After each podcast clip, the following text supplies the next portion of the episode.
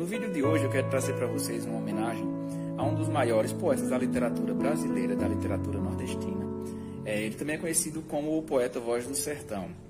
Estou é, falando nada mais nada menos que de Patativa do Assaré. O poema que eu escolhi para vocês hoje, ele está aqui nessa obra do Cláudio Portela, é, que leva o nome do próprio poeta Patativa do Assaré. Nesse livro ele faz um compilado aqui, uma seleção dos melhores poemas de Patativa do Assaré. E então vamos ao poema. O Sabiá Vaidoso. Um sabiá vaidoso do seu canto se julgava um maestro quase santo, e de todas as aves a primeira, na linda copa de uma laranjeira. Seu gorjeio repleto de doçura despertava saudade, amor, ternura. De orgulhoso e vaidoso ele pensava que o mundo inteiro a ele se curvava com a força vibrante de harmonia, novas notas criou naquele dia. Um simples passarinho, uma avezinha, que nem sequer no mundo nome tinha, por direito que assiste ao passarinho, naquela copa fez também seu ninho.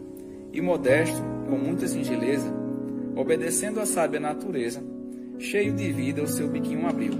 Piu-piu, piu-piu. O sabiá, se achando enfurecido, para ele falou, seu atrevido, com este canto que soltaste agora, tu desvirtuas minha voz sonora. Com a tua cantiga dissonante, tu não passas de um bicho ignorante. Eu não quero te ouvir perto de mim. Quem te ensinou a cantar tão feio assim? Do passarinho pobre de harmonia, mas muito rico de filosofia, logo a resposta o sabiá ouviu.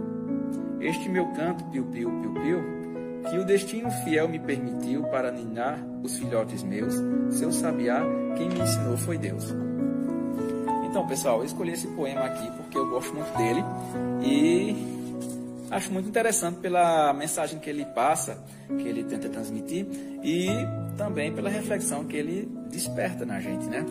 É, Patativa faz muito isso nos seus poemas, é, seja tratando dos temas do sertão ou de política ou religião, outros que também ele aborda. É, a poesia dele é riquíssima. E se você gostou desse vídeo até agora, eu deixo aí o convite também, se você quiser nos enviar um, um vídeo aí, ou você recitando um poema, realizando a leitura, ou de um conto, alguma, algum gênero do seu interesse, fica aí o convite, tá bom? É, vamos nos alimentar nesse momento tão difícil que a gente está passando da pandemia, com algo tão rico e tão nutritivo como a literatura, tá bom? Na próxima semana eu volto com outros poemas ou outros ou contos ou outros gêneros literários, tá certo? Um abraço a todos e fiquem com Deus.